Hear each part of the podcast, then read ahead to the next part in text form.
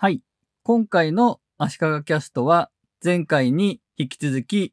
40代、50代向けの YouTube 利用調査アンケートの結果とその結果をもとに行った仲間内の勉強会の内容をもとにお届けする特別編です。勉強会の時の音声も使うので、いつもより長めになると思います。なお、アンケート結果を公開しているので、このポッドキャストのエピソードの説明文か、足利キャストの Twitter、Facebook ページなどにリンクを入れておきます。どんなジャンルの動画を見ますかという質問に対して、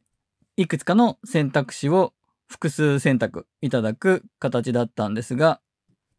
How to 商品紹介、料理と実用性のあるものがやっぱり人気のようですね。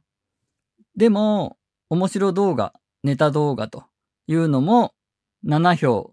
全体の41.2%が見ているということで、私は40代、50代の人はあまりいわゆる YouTuber 的な面白動画とかは見てないんじゃないかなと思っていたんですが、そんなことはないんだなということが分かりました。勉強会ではメンバーの一人が好きなお子様プレートという YouTube チャンネルの話になりました。それこそさ、家借りて、まあ、部屋部屋借りて、女の子3人で一緒に住んでる。あ、そういうのの動画。うんええですごいね。さっきのお子様プレートって言ってたんだけど、で、基本5人のメンバーなんだ。6人のメンバーかな。で、3人はそこに住んでて、うんあ残りのが通いなのよ。で、すごいよ、毎日更新。そのみんなでなんかやるわけ？まあ、いろいろやるわけ。いろいろやるんだ。ドッキリとかさ。あそのドッキリが結構、あの、ガチで、あの、寝てるとこに水かけるとか。ーあー、なるほど。それ、それを勝つというそれがしたね。悪悪ノリというのが。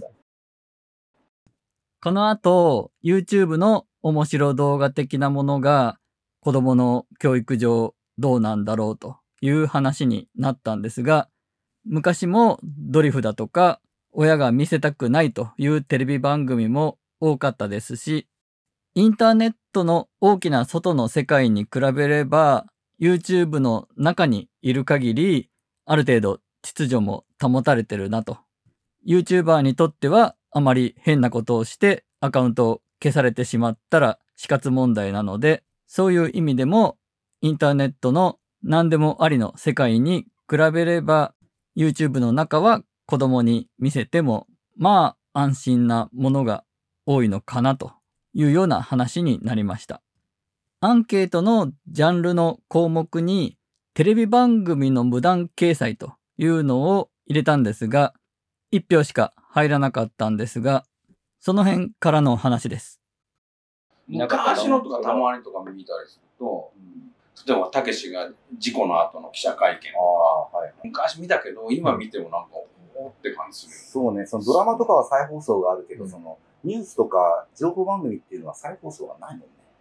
一昔前の YouTube の結構コンテンツとしてはうん強かった、その昔映像みたいな、その。昔のアイドルの歌唱映像、歌ってるところの映像とかそういうのとか僕も見たりとかして。だから逆に、だから昔は本当に YouTube の最初の頃はこういうのばっかりだったのが、うん今もう完全に変わってうんこっちになったってことですよね。ここでこっちになったと言ってるのは、始まった頃の YouTube はテレビ番組を勝手に無断掲載しているような動画も多かったんですが、今や完全に面白動画やネタ動画、YouTuber の作り上げる動画がメインストリームになってるなと言いたかったんですね。この後、お笑い芸人のネタを勝手にまとめた動画とか見るよねみたいな話になりまして、で、やっぱりアーティストの MV は YouTube で見るのが便利だよねという話になりました。アンケートでもアーティスト MV は8票47%の人が見てるという結果になっています。で、そこからアーティストの公式じゃない動画の話になりました。中島みゆきもなんか超マニアックなファンの人が、その中島みゆきの歌とドラマとかのいいシーンをまた集めて、そういうプロモーションビデオを勝手に作ってる人がいて、すごい完成度高くて見てて面白いんだけど、それはね、本当に1週間ぐらいしかいつも命がない。まあでも、でも、しつこく上がしつこく上がるのよ、時々。中の人、YouTube の中の人がちゃんとやっぱ見て消してんだよね。あ、そういうことなのか。それはこう、そのやってる人は儲かるからやってんのか、それともまあなんかその、何でかわ何かわかんない使命感に。使命感って感じまあ、がするけど。ファンだから、ファンだからその、良かれと思って。だから、全然、あの、スポーツバーとかも全然参加してこないから、中島みゆきだけ聞けないんだよね。あの、このネットで。あなるほどね。ネットの世界で。聞けないのよ。なんか谷山ひろ子が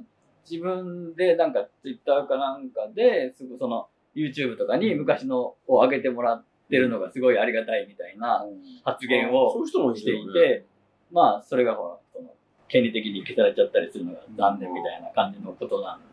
だったりするんだと思うんですけど、それは、うんありますよね、多分ね。その。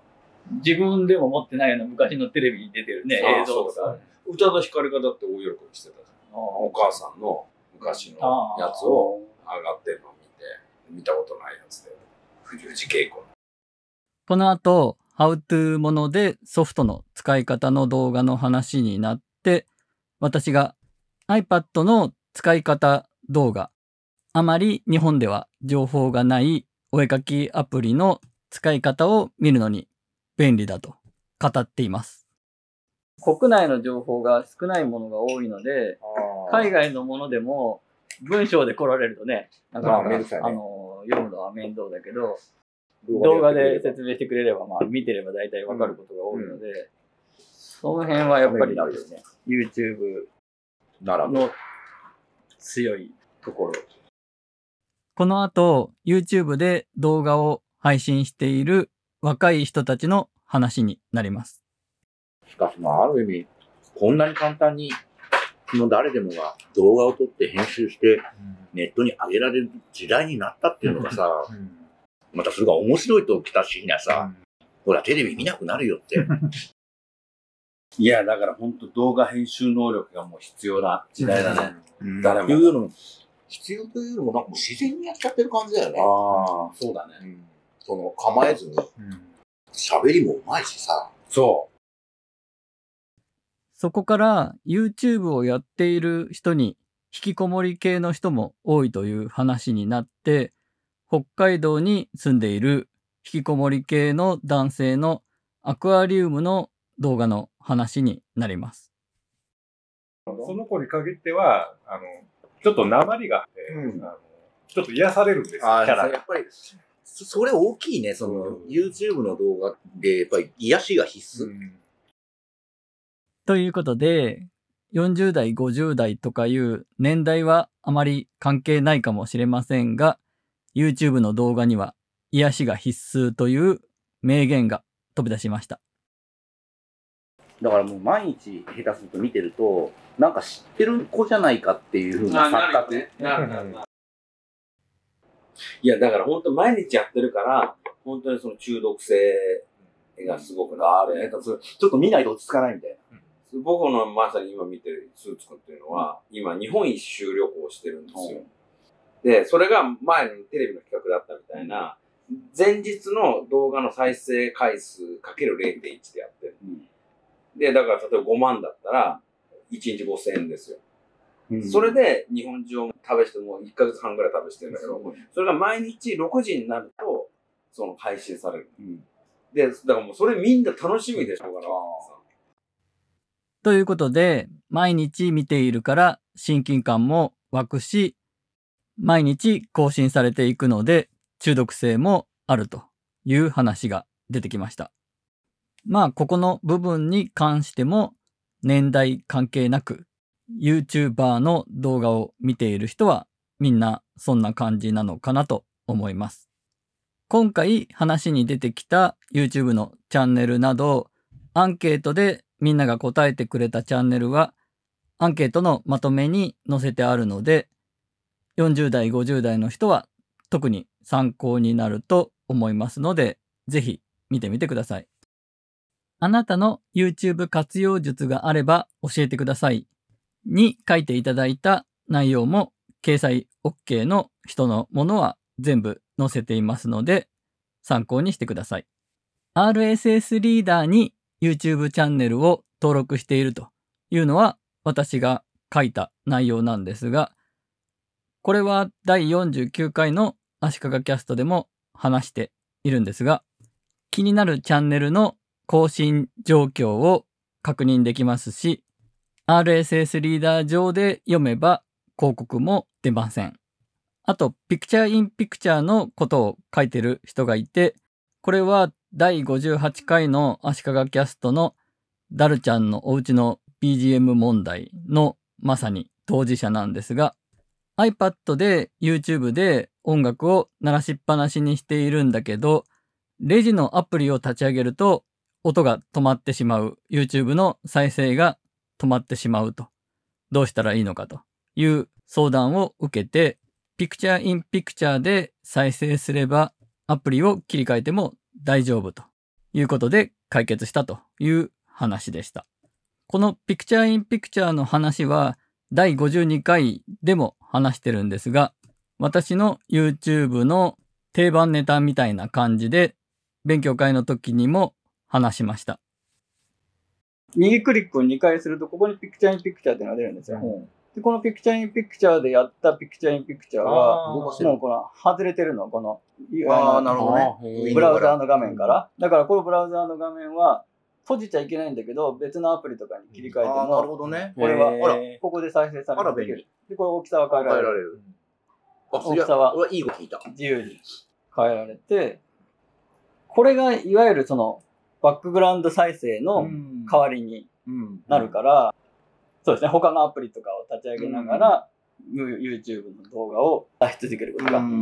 できる。OS 依存じゃん。OS 依存なんですかね。OS 依存。ということで、2回にわたって40代、50代限定の YouTube 利用調査のアンケート結果と、それをもとに仲間内で行った勉強会の時に出てきた話などを紹介しました。